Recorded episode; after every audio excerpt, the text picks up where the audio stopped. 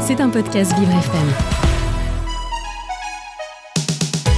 Fermez les yeux et écoutez Vivre dans le noir avec Frédéric Cloteau.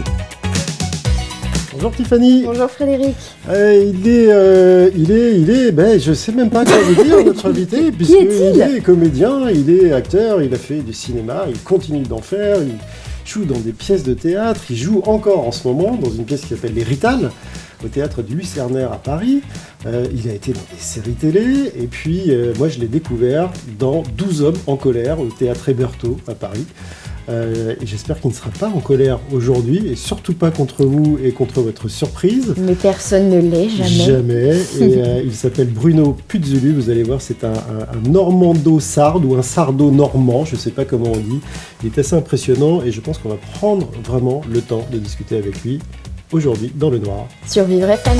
Vous écoutez Vivre dans le noir avec Frédéric Cloteau. Bruno Puzzulu est avec nous dans le noir absolu ce matin sur Vivre FM. Bonjour Bruno. Bonjour. Merci euh, d'être, euh, d'avoir réussi à rentrer avec vos béquilles dans le studio noir. Vous êtes le premier invité à venir un peu euh, amocher. Et voilà. Et, et pour cause, vous l'êtes déjà sur scène, euh, tous les, pas tous les soirs, mais presque tous les soirs au Lucernaire en jouant euh, une pièce qui s'appelle Les Ritales. Je ne sais pas d'ailleurs si on peut appeler ça une pièce parce que c'est un peu particulier, vous allez nous, le raconter. Euh, c'est pas un peu dur de jouer, euh, de jouer comme ça avec, avec un, pied euh, quand même lourdement emmailloté? Non, ça va, parce que je, sur scène, c'est moins difficile que dans, dans mon quotidien, puisque j'ai cet attelle euh, à la jambe droite, au pied droit, mais au, au gauche, j'ai une sursemelle qui me permet d'avoir les deux, les deux jambes au même niveau, donc je marche normalement sur scène. Alors vous marchez normalement sur scène et puis euh, vous jouiez euh, dans une, une série qui est un peu connue sur TF1 qui s'appelle Ici tout commence. Là dans le noir et ici tout finit puisque vous- votre rôle vient de disparaître, c'est ça? Hum, hum. Ouais, ouais, c'est fini. C'est fini, ici tout commence pour moi et, et tout commence ailleurs, fort heureusement. Alors tout commence ailleurs, il y a, a mais j'imagine qu'il y a d'autres idées en tête. Oui, il y a un album de chansons qui va sortir le 20 janvier. Il y a un film qui euh, devrait se tourner. Je viens d'être, euh, comment dire, euh, artiste associé à la scène de Belfort. Donc je vais jouer là-bas aussi. Et puis la tournée des Ritales qui, se, continue dès le lendemain de la dernière d'ailleurs. Vous avez remarqué que j'ai pas osé vous qualifier après avoir dit votre prénom et votre nom, parce que si on dit euh, comédien ou acteur, c'est pas suffisant. Si on dit chanteur, c'est réducteur. Écrivain aussi, du coup de chansons. Oui, oui, j'ai écrit aussi un livre avec euh, Philippe Noiret il y a quelques années. J'ai écrit euh, à l'équipe magazine plusieurs chroniques sur le sport. Et puis oui, l'écriture de chansons, une chanson pour Johnny Hallyday. Et puis là, ce sera euh, mon deuxième album, euh, des chansons écrites par moi aussi. Alors vers, vers quel, euh, quel art euh, va plutôt euh, votre, votre cœur, Euh, comédien sans hésiter. sans hésiter Presque 10 ans à la Comédie Française? Hum, 12 ans même. 12 ans? Ouais. Ah, ah. 9 ans pensionnaire, mais j'ai eu, eu trois, trois autres contrats de stagiaire et, et auxiliaire quand j'étais au conservatoire, donc ça fait 12 ans. Alors est-ce qu'on doit dire, comme on le dit pour tous les autres, euh, Bruno Puzzulu de la Comédie Française? Non, non, non, non. Ça va aller là on peut... Les titres, ça va comme ça. Qu'est- Qu'est-ce qui vous a marqué le plus de, de cette période? Parce que c'est pas commun non plus d'être euh, d'être à la Comédie Française. Oh, la jeunesse. La jeunesse, l'insouciance, euh, voilà. C'est c'est ça dont, dont je me souviens. Et puis cette maison où je me perdais euh, euh, souvent quand j'étais jeune, je me trompais d'étage, je, je descendais au sous-sol. Au début, c'est un, un vrai labyrinthe. Et puis euh, la joie, que ce soit mon premier employeur, la joie de voir euh, mes parents, euh, comme ça, moi je suis issu d'un- milieu modeste, euh, la joie de voir mes parents euh, venir me voir, euh, jouer là-bas dans le velours rouge euh, et être euh, rassuré pour euh, l'avenir de leur, euh, de leur petit. Vous étiez quelque part entré dans la banque du spectacle. Oui, c'est ça, c'est ça. 13e mois et garantie de l'emploi. Et Voilà. ça ressemblait à ça pour eux? Euh, bah oui, ça ressemblait à ça, oui, c'était pas loin d'être ça. ouais. Et qu'est-ce qui vous a fait euh, quitter? Oh, les mésententes. euh, Les mésententes, euh, on était bien content que de me faire quitter. Moi, j'étais bien content de quitter dans ces conditions-là. C'est-à-dire? Bon, il y avait certaines personnes avec lesquelles je ne m'entendais pas, et comme ces personnes étaient euh, des décideurs, euh, quand, ils, quand ils, ont pu m'écarter, voilà, c'est arrivé à Catherine Liegel il n'y a pas si longtemps que ça, au bout de 40 ans de maison. Euh, voilà, ça m'est arrivé à moi au bout de 12 ans. Alors c'est quand même une marque qui vous suit, qui vous accompagne, qui vous ouvre des portes après, ou c'est juste un passage agréable et sécurisant? Vous savez, ce qui vous ferme ou vous ouvre des portes, vous le savez jamais vous. Hein? C'est comme les maris ou les femmes trompées, sont toujours les derniers à le savoir.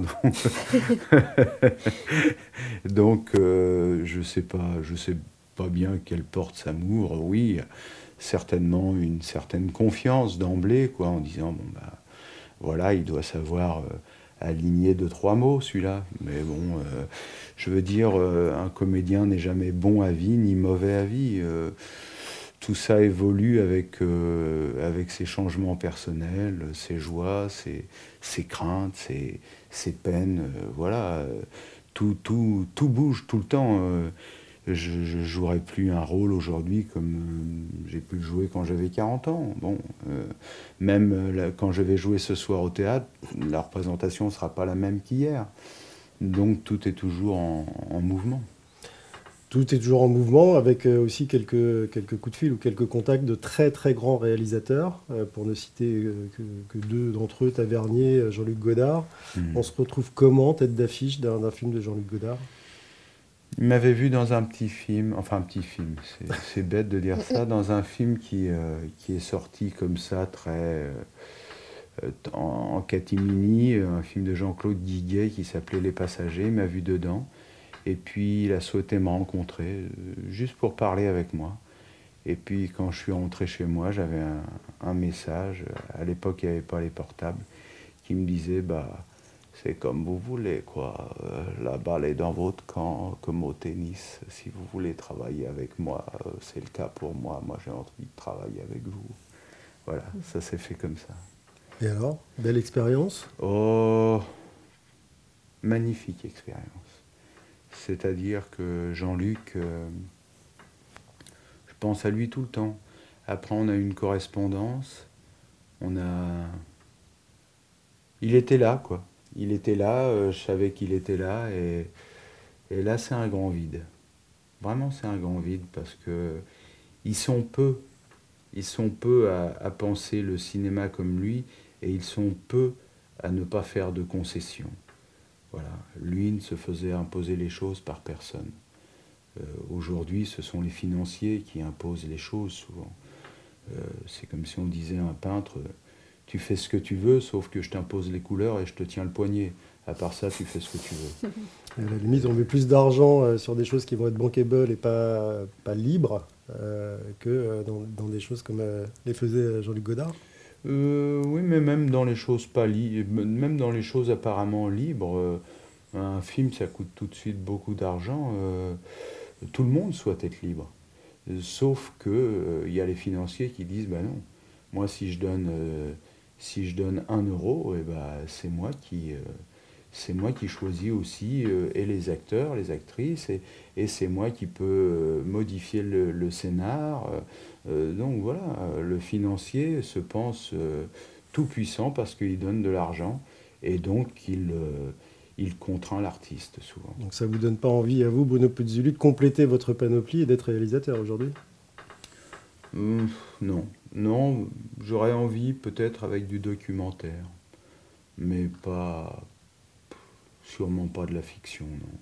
C'est, trop difficile, un réalisateur il met 5, 6, 7, 8 ans à écrire un, scénar, il le donne aux financiers euh, qui font des fiches de lecture, euh, un tel... Euh, se permet de faire une fiche de lecture alors qu'hier il était chez L'Oréal, euh, demain il sera chez Michelin. Puis là, euh, il a la puissance de faire une fiche de lecture, donc il se dit si, bah, si on m'a parachuté là, c'est que vraiment je dois avoir le talent de, ça. Quoi. Et donc c'est terrible. Donc il y a trop de filtres qui, qui diminuent les, les, bonnes intentions de départ d'un scénariste, d'un réal ou même d'acteur. Bah, bien sûr, oui, parce que tout est pris dans l'économie, euh, tout est, il faut. euh, les gens euh, demandent à ce que tout soit fait très vite. Il- D'ailleurs, les films ont ce, goût-là aujourd'hui. Les films ressemblent beaucoup à de la pub. C'est-à-dire que c'est tout est saccadé, tout est un plan ne doit pas durer plus de trois secondes, sinon les gens s'ennuient. Apparemment, c'est ce qu'on dit. hein.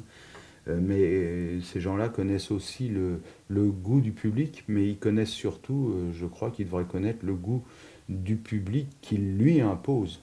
Voilà, c'est surtout ça.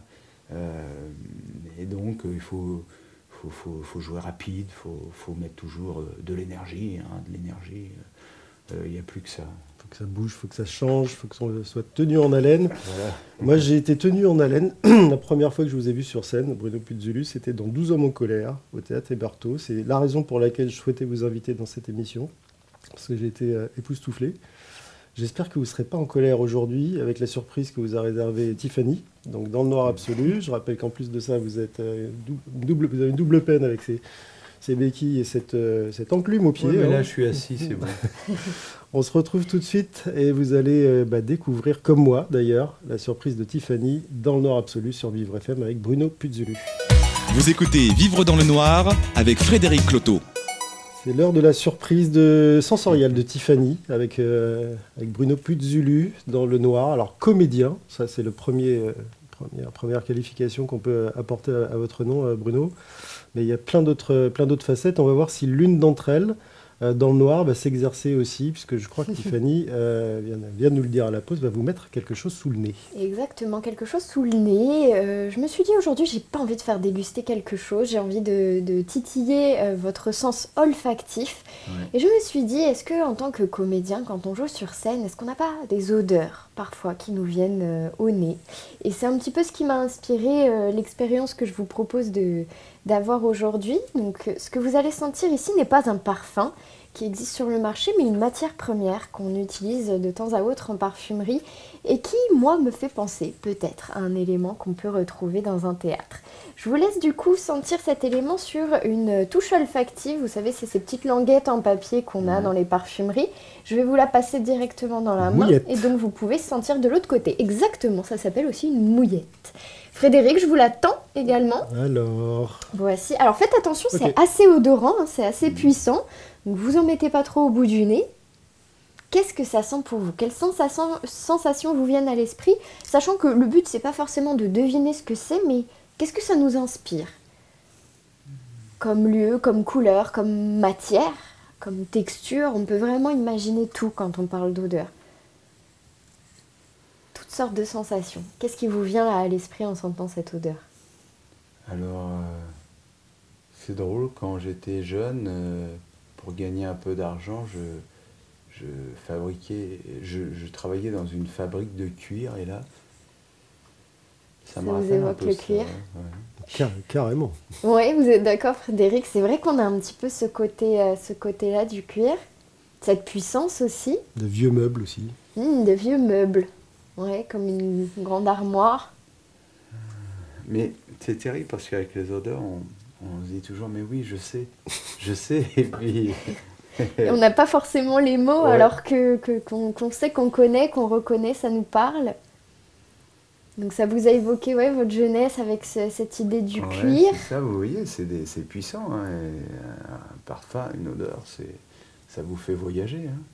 Si on doit évoquer une couleur, c'est quelle couleur qui vous vient à l'esprit ici? Plutôt sombre, plutôt clair? Sombre. Plutôt sombre, oui. Moi ici, je sens une note boisée, pas vous? Ouais. Oui, c'est vrai. Justement, un peu dans cette idée de, de la vieille armoire. Vous retournez en enfance, Bruno Puzuli Ah oui, facile. Quand je peux y retourner, moi, c'est tout de suite. C'est tout de suite. On, on fait revivre la Madeleine de Proust ici. Euh, Et là, cette usine de cuir, c'était Ouais. quel âge? L'encaustique. L'encaustique. Il y a clairement quelque chose comme ça. L'encaustique. Quand Ça sent le propre. Ça sent le propre, ouais. Alors c'est une matière qu'on peut retrouver effectivement dans de, de vieilles armoires, de vieux meubles, notamment pour, euh, pour tout ce qui est vêtements. Euh, ici vous sentez du bois de cèdre Et euh, le bois de cèdre est souvent utilisé justement dans les vieux meubles, en- un peu en tant qu'antimite. Ouais. Ça évite justement euh, aux, aux- aux vêtements, aux tissus de se désagréger. Euh, et souvent, on va retrouver ce- cette odeur-là. Mais je me disais que ça pouvait aussi nous faire penser au, au plancher des, Ah euh, de, de la scène qu'on a dans, les vrai. théâtres. Il peut y avoir cette odeur-là, justement un peu de, de bois ciré, euh, ce côté vraiment très bois sec qu'on a ici. Mais je suis complètement d'accord sur le côté encaustique et un peu cuiré animal qu'on a là. C'est une jolie douce odeur. En tout cas, on sent, on puissant. sent que ça vous plaît, hein, Bruno, Ah ouais, parce que vous êtes vraiment. euh, on vous entend respirer. Ouais, oui, ouais, il inspire. Ouais, c'est vrai. Vous êtes reparti où là En Normandie ou en Sardaigne? Oh, en, en Normandie. en Normandie, parce que ma maman, euh, l'odeur de l'encaustique, comme ça, euh, euh, quand on arrive de l'école, euh, qu'elle nous a préparé le, goûter, qu'elle a encaustiqué ses meubles. Voilà, vous voyez, hein, à partir de à partir d'une odeur comme ça. Cette odeur-là, ça peut aussi nous rappeler l'odeur des crayons à papier qu'on avait à Bah oui, l'école, oui. le crayon gris, vous voyez Exact, ouais, Ah quand oui. on venait de les tailler. ouais. Ouais. La Alors, nous- taillure de crayon. Nous, on, on connaît ça avec euh, Bruno Puzzuli, parce qu'on a- on est né euh, la même année, euh, Bruno Puzzuli. Ah ouais. 67. Ah bah il n'y a pas que moi qui suis vieux. C'est ça. voilà. Et moi aussi, j'ai connu ça. Oh, je suis pas si vieille. Mais vous, êtes, petite jeune vous êtes le doyen de deux mois pour euh, cette séquence Ah aujourd'hui. bah voilà. Voilà. Voilà. Euh, la, la Sardaigne, évidemment, vous y avez des attaches aussi, mais est-ce que vous y avez passé un bout d'enfance ou est-ce que toute l'enfance c'était en Normandie et juste quelques voyages peut-être euh, là-bas Non, toute l'enfance en Normandie, en Sardaigne, c'était les vacances d'été là-bas, Mm. euh, avec euh, la voiture, euh, la R8 euh, chargée sur la galerie, dans le coffre. C'était l'immigré qui voulait, euh, qui voulait prouver qu'il avait réussi en France, même si pour ça il devait faire des emprunts à l'usine. euh, mais c'était l'honneur, c'était dire, vous voyez, comme j'ai réussi en France. C'est ces souvenirs-là que j'ai. euh, euh, la chaleur dans la voiture pour le trajet jusqu'à Toulon où on prenait le bateau parce qu'à l'époque il n'y avait pas la clim. c'est cette chaleur comme ça assourdissante en Sardaigne. le gamin que j'étais qui, qui s'ennuyait l'après-midi euh, dans la maison familiale parce que tout le monde faisait la sieste. euh, euh, et puis euh, le soir euh, sur les terrasses, les gens qui parlaient. euh, ah, c'était super. C'était super. Et surtout, euh, tous les gens qu'on aimait qui étaient vivants. quoi. Et c'est la raison pour laquelle vous jouez euh, les, les Rital aujourd'hui au Lucernaire? Oui, mon, mon papa est décédé. euh, et quand je me suis mis à écrire sur lui, et puis le hasard a fait que euh, une revue Radici, euh, euh, franco, franco-italienne, son directeur m'a demandé de, faire une lecture des de 20 minutes avec un accordéoniste. Et puis, je me suis dit, mais, mais Cavana, il écrit vachement mieux que moi, donc ce serait peut-être mieux que je fasse l'adaptation du roman. J'ai fait l'adaptation du roman, j'ai demandé les droits à l'éditeur, à la famille Cavana, ils m'ont donné les droits, puis, euh, et puis c'est parti, quoi. Alors cette adaptation, vous, vous y avez mis du vôtre, c'est-à-dire de votre vie, de cette histoire sarde, de ces, ces ennuis l'après-midi. euh, Plutôt, j'y ai trouvé, j'y ai trouvé parce que je n'ai rien rajouté, moi, je n'ai rien écrit. J'ai juste adapté euh, le roman. J'ai fait des choix dans les morceaux, mais euh, sinon, euh, rien n'est de moi dedans, euh, à part la, la reconstruction de la pièce. Le choix d'avoir un acco- acco- acco- accordéoniste euh, à, à vos côtés, c'est pas, ça fait pas un peu euh, justement vieillot, vieux meubles et vieux parquet? Non, c'est parce qu'il est présent dans le roman, l'accordéoniste. Alors, euh, ça, ça allait de soi. Et puis, Mais dans l'adaptation, vous auriez pu choisir aussi un autre instrument ou- Euh, non, euh, parce que euh, la fisarmonica, c'est euh, en, Italie, c'est quelque chose, c'est pas rien. Et en plus, en Sardaigne, c'est-à-dire que à la fête d'un village, encore aujourd'hui, il y a toujours l'accordéon. Pour eux, c'est pas du tout, pas du tout vieillot. Et, d'ailleurs, quand vous entendez des accordéonistes comme ceux que j'ai, genre, euh, j'ai euh, par exemple euh, Sergio Tomassi qui a Barbara, ou Serge Lama, euh, euh, Grégory Daltin qui joue avec Galliano, Aurélien Noël qui n'arrête pas de bosser, qui, fait l'ouverture du Festival de Cannes encore aujourd'hui à l'accordéon. Enfin, vous voyez, c'est. Non, non, l'accordéon, c'est pas un vieil instrument. Et donc là, vous n'avez absolument pas subi les dictates des financiers avec les, séquences qui doivent s'enchaîner rapidement pour ne pas ennuyer les gens. Et vous avez, paraît-il, euh, moi j'ai pas vu la pièce, j'irai la voir volontiers après cette, euh, interview, euh, mais vous avez quand même, paraît-il, rendu la chose très drôle, très émouvante, très vivante. Bah, c'est ce qu'on dit, je crois. Vous ferez votre idée quand vous la verrez, mais euh, c'est Cavana surtout, c'est l'écriture de Cavana, c'est-à-dire que euh, Cavana c'était euh, c'est le fondateur de Harakiri, Charlie Hebdo, c'est la grande gueule qu'on entendait chez Michel Pollack. Mhm. Mais, mais c'est aussi beaucoup de tendresse, Cavana. Et on le découvre, on le découvre aussi en lisant ses romans, mais aussi en voyant cette pièce. Cavana, il était capable de décrire comme personne le rapport d'un petit garçon avec ses parents, avec son papa, euh, le fait, euh, euh, ce que ressent le petit garçon quand il met sa petite main de, petit bonhomme dans celle de son père qui est usée, pleine de crevasses, de chatterton, usée par le, par le boulot. Et, et, ce que ça fait à un petit garçon de partir comme ça, se promener main dans la main avec son papa. Vous voyez, c'est ça aussi, Cavana, et c'est en premier lieu ce qui m'a attiré dans le roman. Et c'est ce qui vous rendez maintenant, vous retranscrivez sur, sur scène jusqu'au 30 octobre euh, prochain, euh, au théâtre de Lucernaire à Paris. On va continuer de discuter euh, très doucement avec vous, Bruno Puzulu, et toujours dans le noir absolu, et toujours avec cette odeur de cuir, de, de cèdre. De cèdre, de... Ouais, mais c'est vrai que ça, ça, prend plusieurs formes et c'est mhm. plutôt agréable d'avoir ça sous le nez. Donc on va garder ça sous le nez et se retrouver dans le noir sur Vivre FM. Vous écoutez Vivre dans le noir avec Frédéric Cloteau. Toujours l'odeur sous le nez, Bruno Puzulu. Toujours. C'est un vrai plaisir. Et comme le, disait à l'instant Tiffany, pas Stéphanie, bah euh, l'odeur évolue. Et là, ça, sent quoi maintenant? D'après vous Moi, je trouve que c'est très végétal et ouais, vieilli. On a toujours, cette idée de crayon, euh, crayon à papier gris, moi, qui, qui me revient toujours. Je ne sais pas si vous sentez toujours cette idée de cuir aussi. Oui, oui toujours, mais c'est vrai, le crayon qui vient d'être euh, taillé, euh, ouais, ouais, il y a ça. Vous avez des, personnes différentes qui viennent vous voir au théâtre, alors que ce soit là au Lucernaire euh, pour les, pour les mais aussi avec tout ce que vous avez pu jouer avant. Quand je dis personnes différentes, c'est des personnes évidemment visiblement en fauteuil, mais aussi peut-être des, personnes non-voyantes qui peuvent trouver dans, votre voix, et là aussi avec les sons d'accordéon, euh, quelque chose de, particulièrement touchant? Oui, il pas longtemps, il y avait une personne euh, non-voyante, et je crois que ce, spectacle est, bien pour ça, parce que je crois qu'il y a plusieurs personnages, donc qui ont plusieurs voix différentes.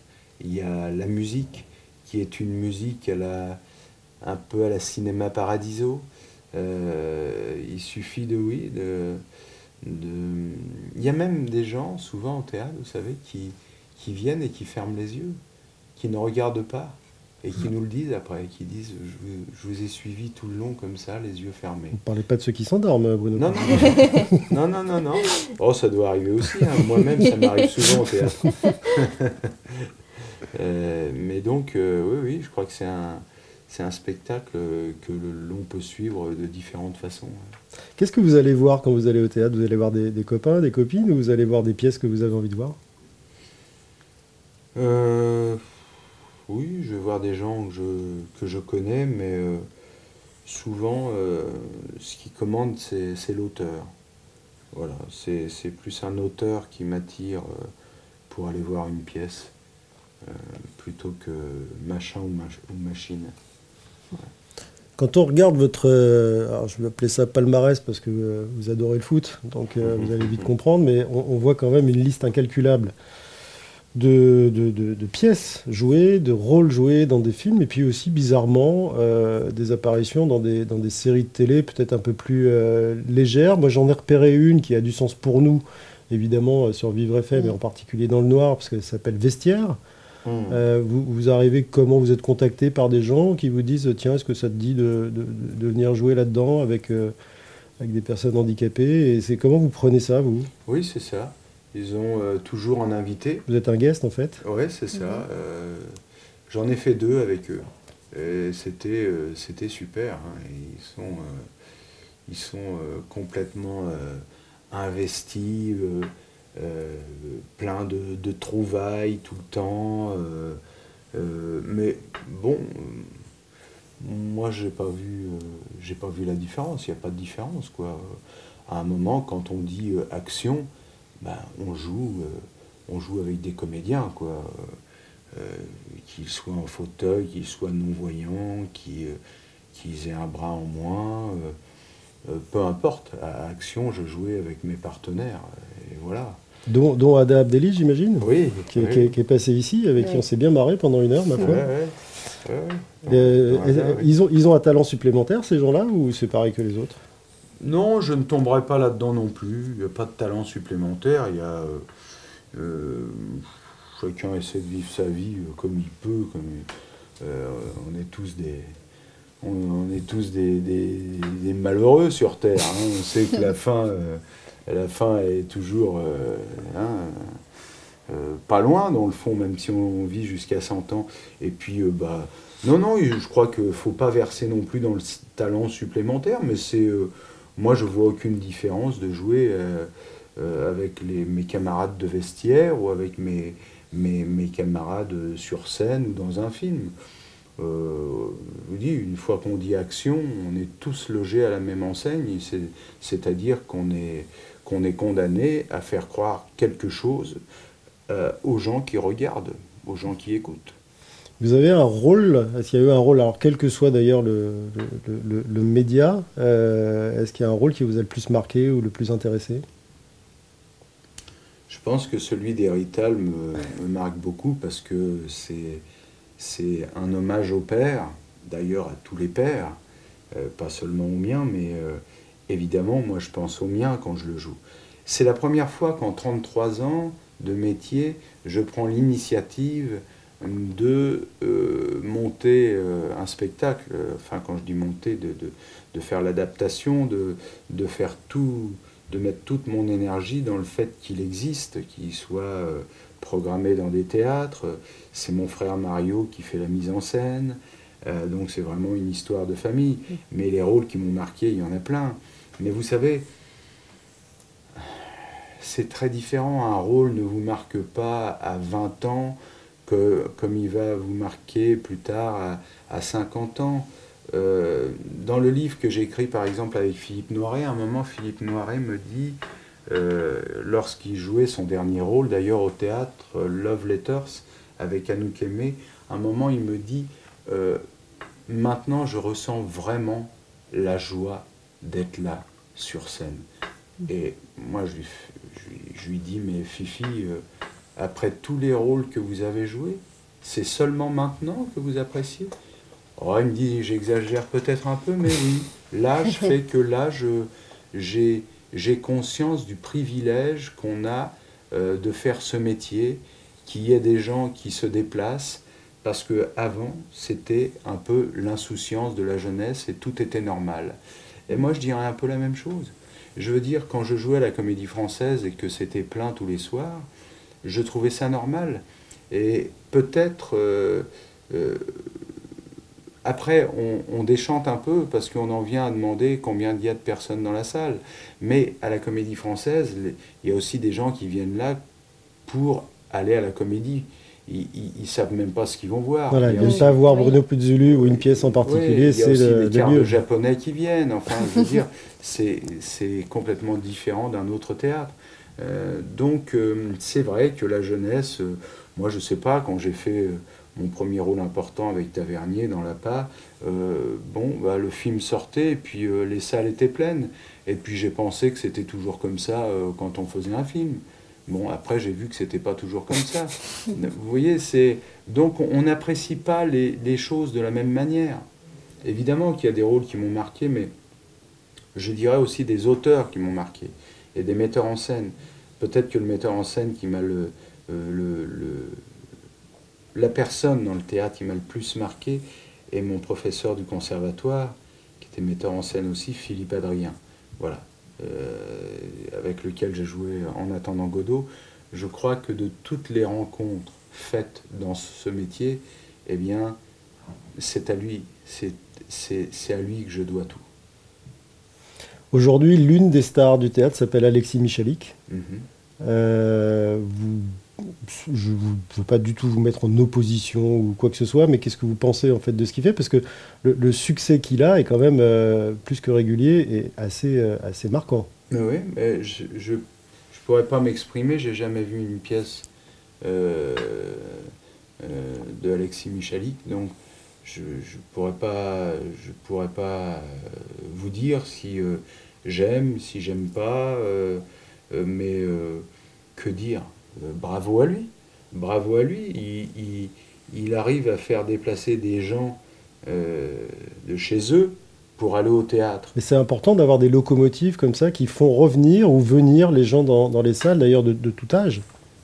Bah, évidemment, c'est-à-dire que, je sais pas, c'est comme quelqu'un qui reprend un théâtre, par exemple. Bah, je dis bravo quelle que soit la personne. Ça veut dire que cette personne-là, elle est insolite pour reprendre un théâtre, et puis qu'au lieu de mettre son argent dans les, aller aux Bahamas ou je sais pas quoi, eh bien, elle, elle, elle engloutit ça dans le, dans le théâtre alors qu'elle elle sait qu'elle sera perdante, cette personne. Eh bien, Alexis Michali, c'est, il n'a pas repris un théâtre, mais peut-être qu'un jour, mais, mais en tout cas, euh, il attire des gens euh, vers le théâtre et puis, euh, il y a des spectateurs qui vont voir ces pièces et qui, du coup, vont en voir d'autres. Donc, ça crée une, émulsion. C'est un peu comme quand vous allez au, cinéma, vous allez voir un film et vous voyez les bandes annonces. Et puis, ça vous donne envie d'aller en voir un autre. Donc, euh, bravo et merci à lui. Et puis, c'est un moment particulier, toujours, le théâtre. C'est pas, c'est même pas comme aller voir, un, film au ciné il y a, le, avant, le pendant, et puis le, après, et puis surtout ce, moment de contact privilégié avec, euh, avec tout acteur, d'ailleurs, parce que même s'il n'y a pas de contact physique, là, il n'y a pas de filtre, il n'y a pas de micro, il n'y a, pas de, il a rien. Euh, et ça, c'est plutôt agréable. On va continuer de discuter avec vous, euh, Bruno Puzzelu, toujours dans le noir absolu, toujours avec cette odeur de cuir, de cèdre, euh, mélangée un peu sous le nez, mais qui commence à s'atténuer quand même, Tiffany. Hein. C'est plus léger. C'est plus léger maintenant. Donc j'espère que quand ils font des parfums, ils en mettent un peu plus, parce que sinon les parfums risquent de s'évaporer. on se retrouve donc tout de suite pour la dernière partie de Vivre dans le noir sur Vivre FM avec Bruno Puzzelu. Vous écoutez Vivre dans le noir avec Frédéric Cloteau. On parlait de théâtre, on parlait d'Alexis Michalik avec vous, Bruno Puzzulu, dans le, noir absolu.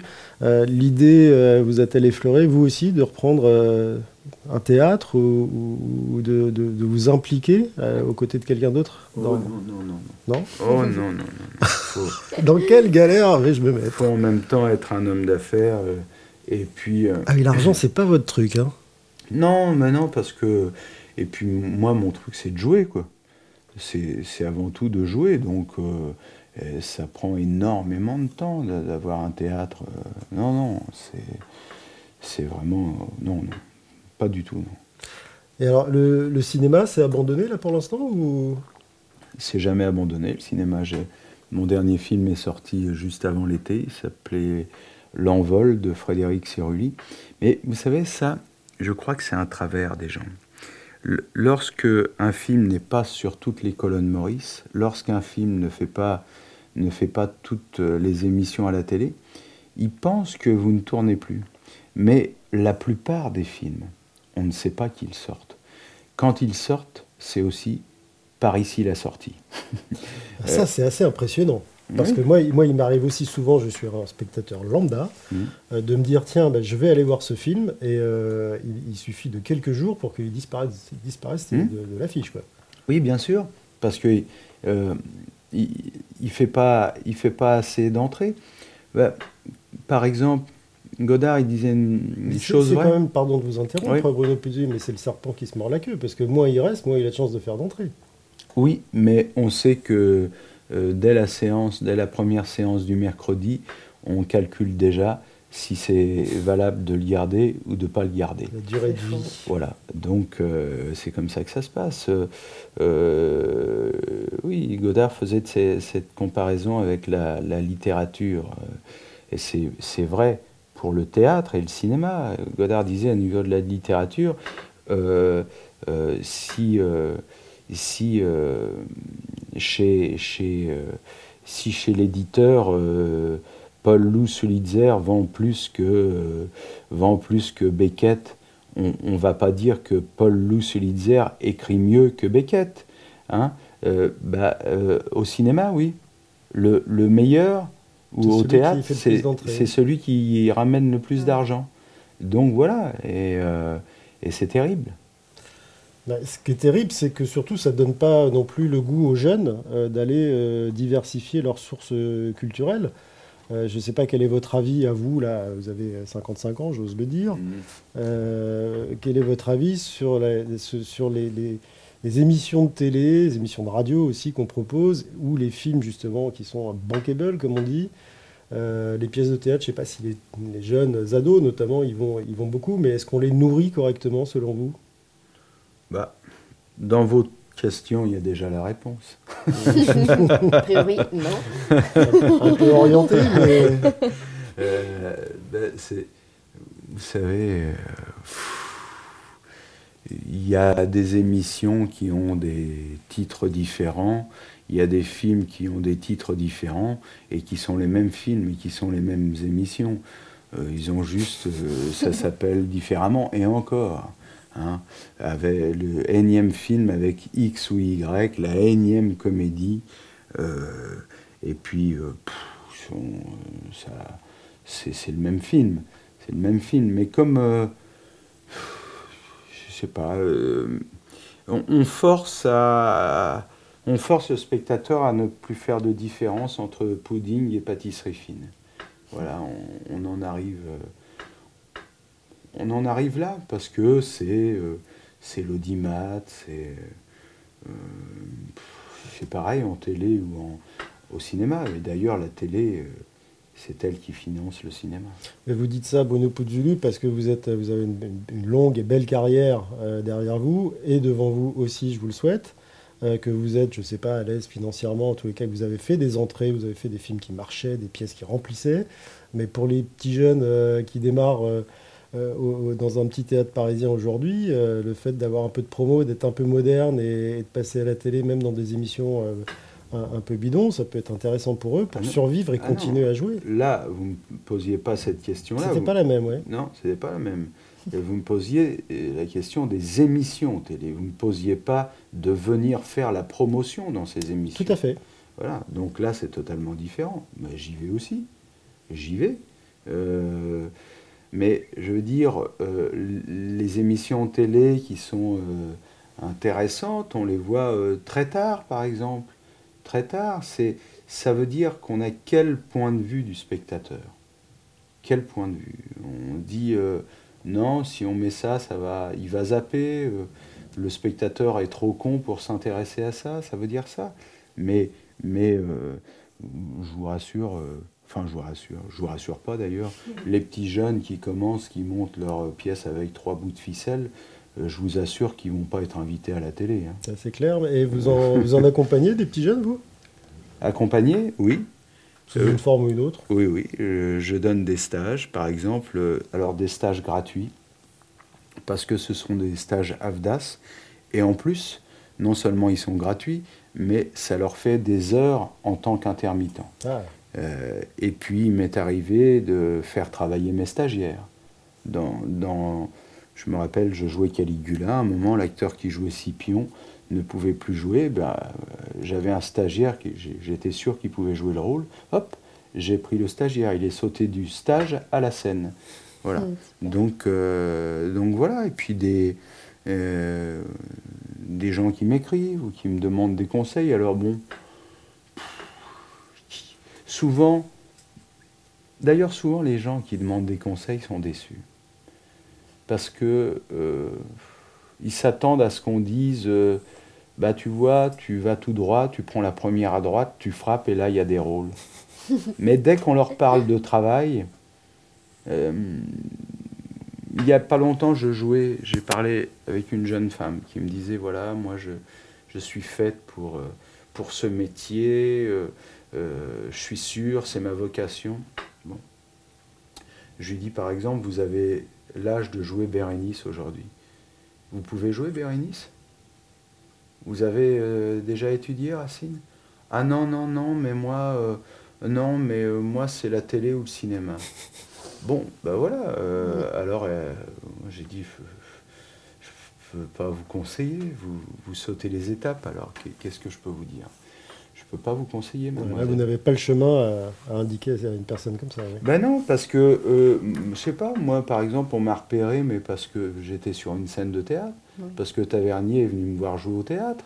Et puis, au début, on fait son métier de comédien, on est sur scène, et puis tant mieux si on est repéré mais euh, euh, être sur scène, jouer les auteurs, les, grands, les grands auteurs du répertoire euh, classique, moderne, bah, c'est important. Ça fait partie du, cheminement. Oui, du bagage. Dans, dans, votre cheminement, alors je ne sais pas si c'est toujours d'actualité ou pas, j'ai vu que vous étiez engagé pour des femmes philippines. Ah oui Est-ce que c'est toujours le cas? Est-ce que ça a existé? Non, bah, vous savez, ce qui est sur euh, Wikipédia, euh, ça l'est, puis ça reste. Euh, non, je ne serais pas franc de dire que je suis toujours engagé, parce que ça serait une insulte faite aux gens qui y passent toutes les semaines du temps. Donc moi, j'avais fait, j'avais fait deux, trois choses pour, pour elles, pour ces femmes-là, et pour, pour les gens qui qui s'occupe de l'association. Mais vous savez, si, si vous deviez répondre présent tout le temps, ce serait à temps plein. À temps plein, vous ne pourriez plus faire votre métier. Si vous acceptiez toutes les associations, euh, si à chaque fois qu'une association vous demande de faire des choses, il faudra y passer tout votre temps. Moi, j'ai fait des choses, et puis ce qui est bien, c'est qu'entre nous, on prenne le relais, et que ce ne soit pas toujours les mêmes. Mais euh, je vous dis, euh, il y a des gens qui s'en occupent à plein temps. Et ce serait vraiment une insulte si je disais que moi, je, je suis d'égal égal avec, avec ces personnes. Mais vous y avez prêté attention à un moment. Bien sûr, c'est important. À, votre, à, la mesure que vous pouviez oui, offrir. Eh bien, merci aussi d'avoir consacré un peu de temps à cette émission dans le noir. J'espère que ça vous a plu. Ah, merci beaucoup de m'avoir invité. C'est moi qui vous remercie. On a, on a, on a l'occasion de, de parler euh, hmm, du fond du cœur et puis, euh, et puis j'aime bien moi parce que le noir ça, ça ralentit, ça, ça apaise.